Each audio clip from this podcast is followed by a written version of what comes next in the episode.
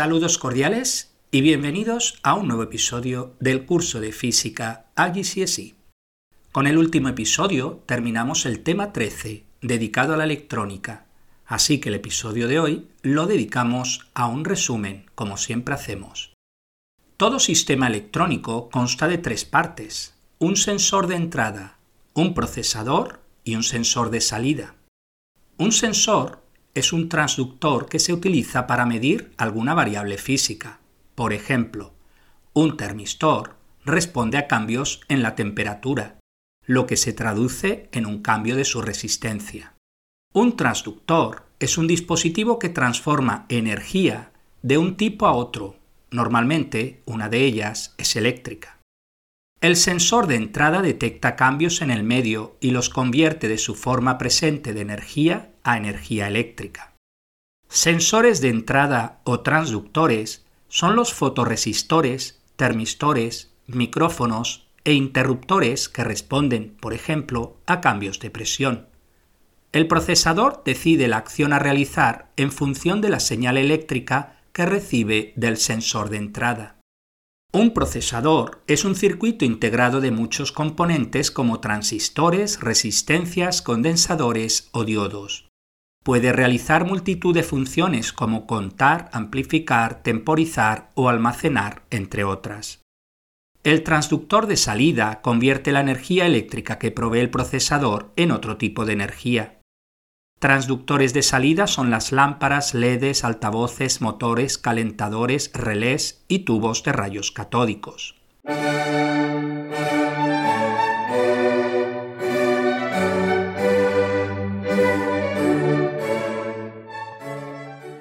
Como acabamos de decir, el procesador recibe la señal eléctrica y la transforma. Existen dos tipos de señales eléctricas, analógica y digital. La señal eléctrica analógica es una señal continua y suave. Esto significa que puede tomar cualquier valor dentro del dominio considerado. En cambio, la señal eléctrica digital es discreta, lo que significa que solo puede tomar ciertos valores dentro del dominio considerado. Dentro de los circuitos digitales son especialmente importantes los circuitos digitales binarios, que como su nombre indica, producen solo dos estados posibles, encendido o apagado, abierto o cerrado, que se representan numéricamente por 0 y 1. El sistema binario no es el único sistema de numeración utilizado. Existen otros como el sistema octal, que utiliza los dígitos del 0 al 7, y el sistema hexadecimal, que consta de los dígitos 0 al 9 y de las letras A a F. En la práctica, los dispositivos analógicos suelen llevar una aguja que se mueve indicando el valor, mientras que los dispositivos digitales utilizan LEDs que poseen dos estados, encendido o apagado.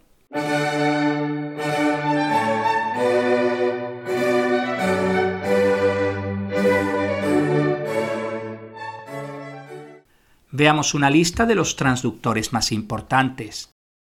Los resistores mantienen la corriente y el voltaje dentro de los niveles necesarios para que otros componentes funcionen correctamente. Recordad que hay resistores fijos y variables. El termistor es un resistor cuya resistencia varía de forma no lineal con la temperatura. Conforme aumenta la temperatura, la resistencia disminuye drásticamente. El fotoresistor o LDR por sus siglas en inglés, es un resistor cuya resistencia varía de forma no lineal con la intensidad de luz. Conforme aumenta la intensidad de luz, la resistencia disminuye drásticamente. Los condensadores almacenan pequeñas cantidades de energía eléctrica. Se utilizan en circuitos de suavizado de la onda rectificada y en circuitos temporizadores, en circuitos de tuneado de radio y televisión, y para pasar señales de un circuito a otro. Los diodos permiten el paso de la corriente en una dirección solamente, polarización directa, estando prohibido el paso en la dirección contraria, polarización inversa.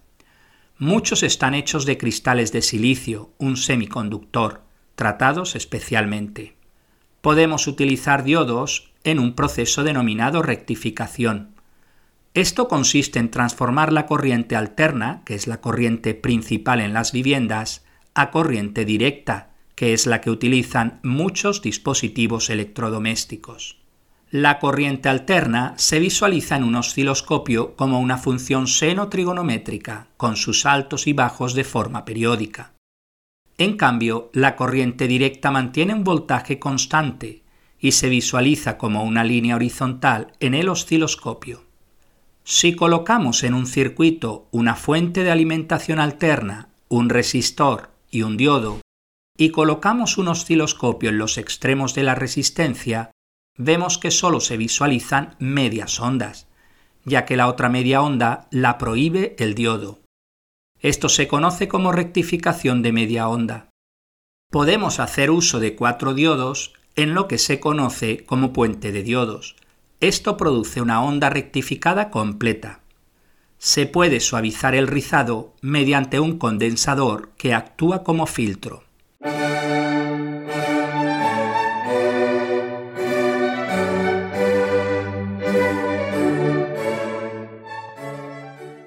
Un LED es el acrónimo de Light Emitting Diode o diodo emisor de luz. Un LED brilla cuando una pequeña corriente pasa a su través.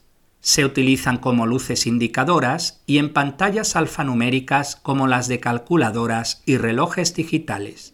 Están hechos con materiales semiconductores.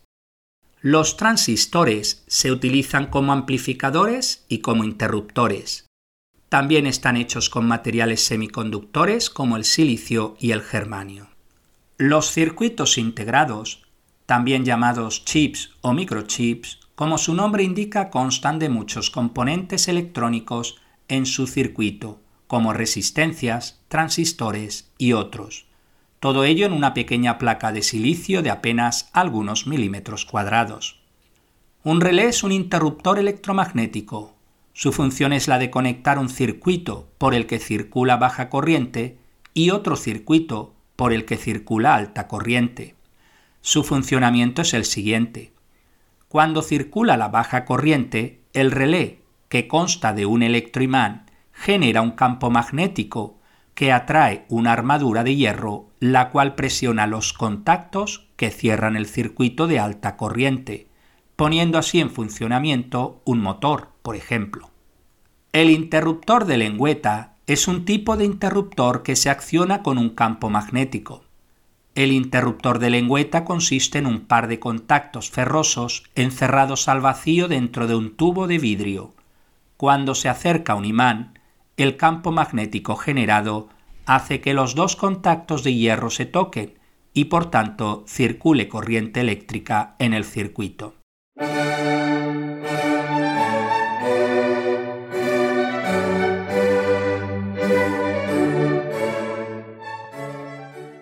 Un circuito muy utilizado en electrónica es el divisor de voltaje o tensión.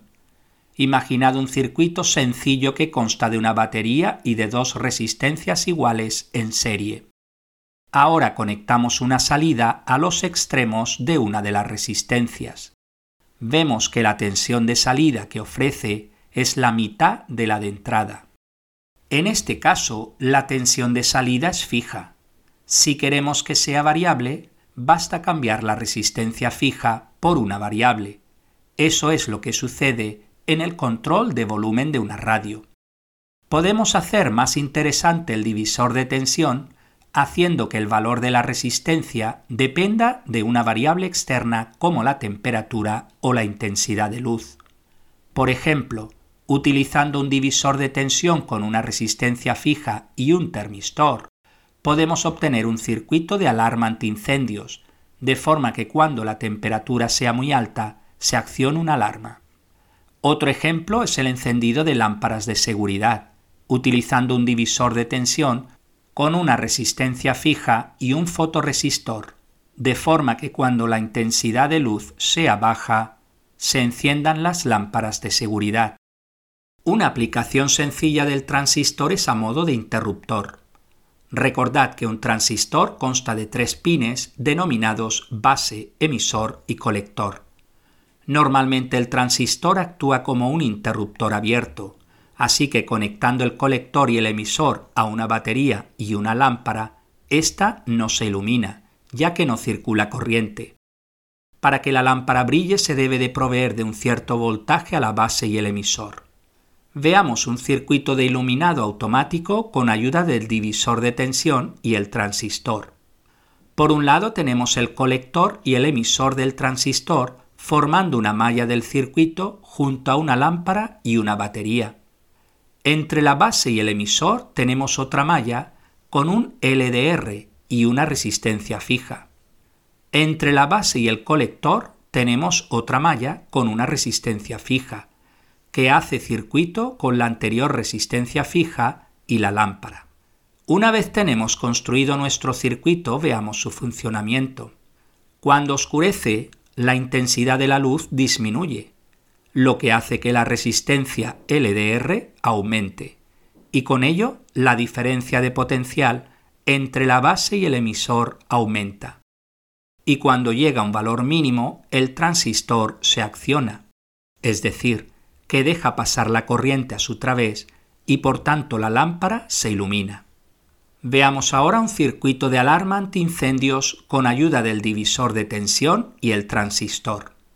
Ahora tenemos cuatro mallas. Dos de ellas son las del divisor de tensión, las cuales accionan el transistor. La otra malla hace que el transistor accione un relé. Y finalmente el relé acciona una alarma en la última malla. El divisor de tensión consta de una resistencia fija y de un termistor conectado a la base y el colector del transistor. Veamos su funcionamiento. Si sucede un incendio, la temperatura aumenta, con lo que la resistencia del termistor disminuye, provocando que la diferencia de potencial entre la base y el colector disminuya, aumentando así la diferencia de potencial entre la base y el emisor, lo que acciona el transistor. En ese momento circula corriente en la malla del transistor y se acciona el relé, el cual presiona los contactos en la última malla, haciendo que circule corriente en la última malla y accionando la alarma.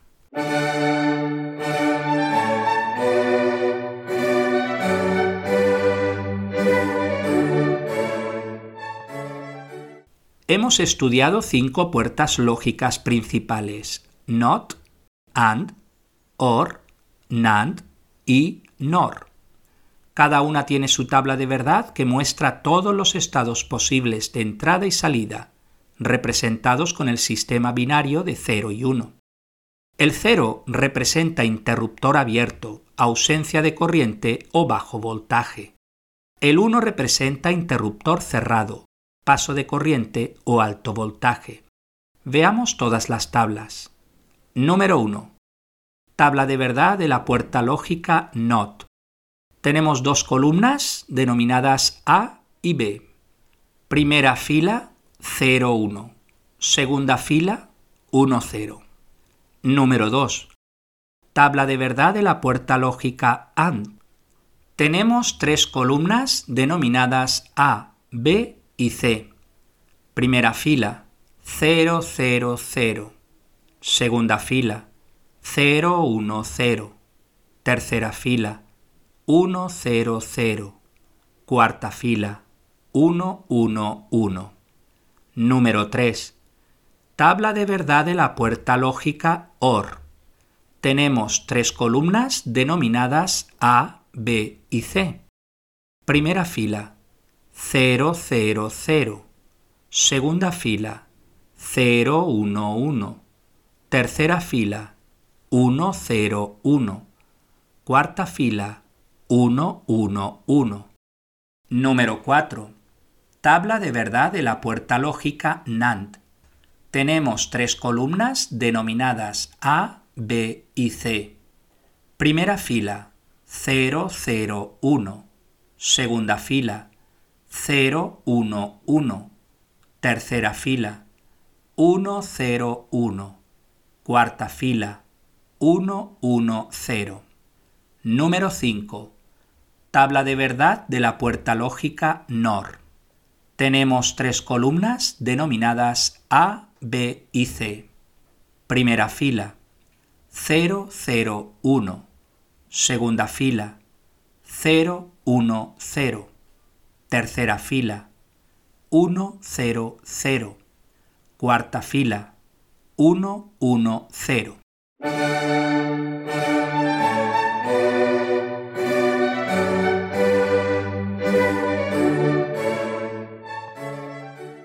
Un ejemplo sencillo de circuito digital es el sistema de grabación de un casete. Utilizamos una puerta lógica AND.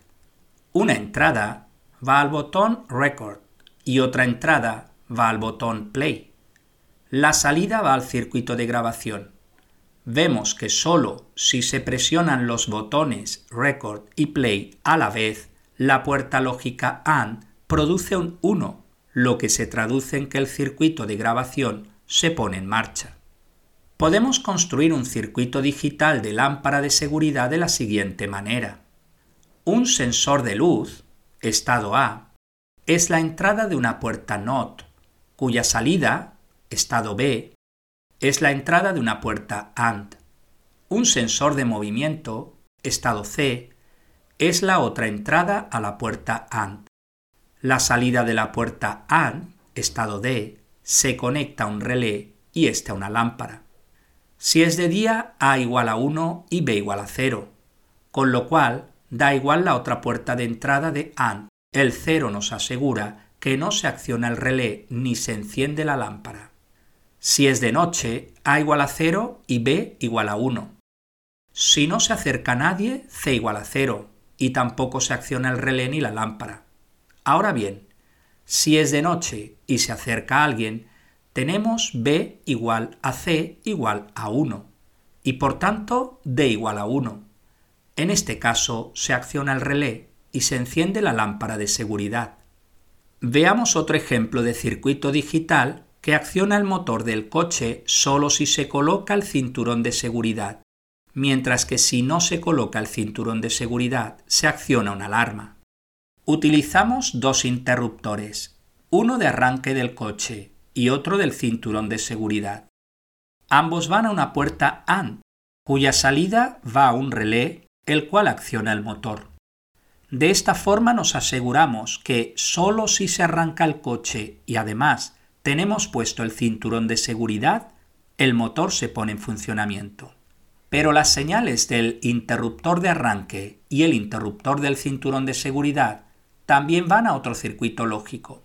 El interruptor de arranque va a otra puerta AND, mientras que el interruptor del cinturón de seguridad va a una puerta NOT, cuya salida es la entrada de la puerta AND. De esta forma, en caso de que no tengamos puesto el cinturón de seguridad, se produce un 0 y el NOT produce un 1, que es la entrada del AND. Ahora, si intentamos arrancar el coche, se manda otro 1 a la puerta AND. Ambos unos hacen que el estado de salida de AND sea 1 y la alarma se accione. Es interesante constatar cómo cualquier circuito lógico se podría construir a base de puertas NAND. Un ejemplo es el siguiente. Un estado A es la entrada doble a una puerta NAND, produciendo una salida C. A su vez, un estado B es la entrada doble a otra puerta NAND, produciendo una salida D. Tanto C como D son las entradas a una tercera puerta NAND, produciendo finalmente una salida E. Podéis comprobar que esta configuración es equivalente a utilizar una puerta OR. Pues hasta aquí el resumen del tema 13. El próximo episodio empezamos el tema 14 y último del curso dedicado a la física atómica y nuclear. Muchas gracias por su atención y hasta el próximo día.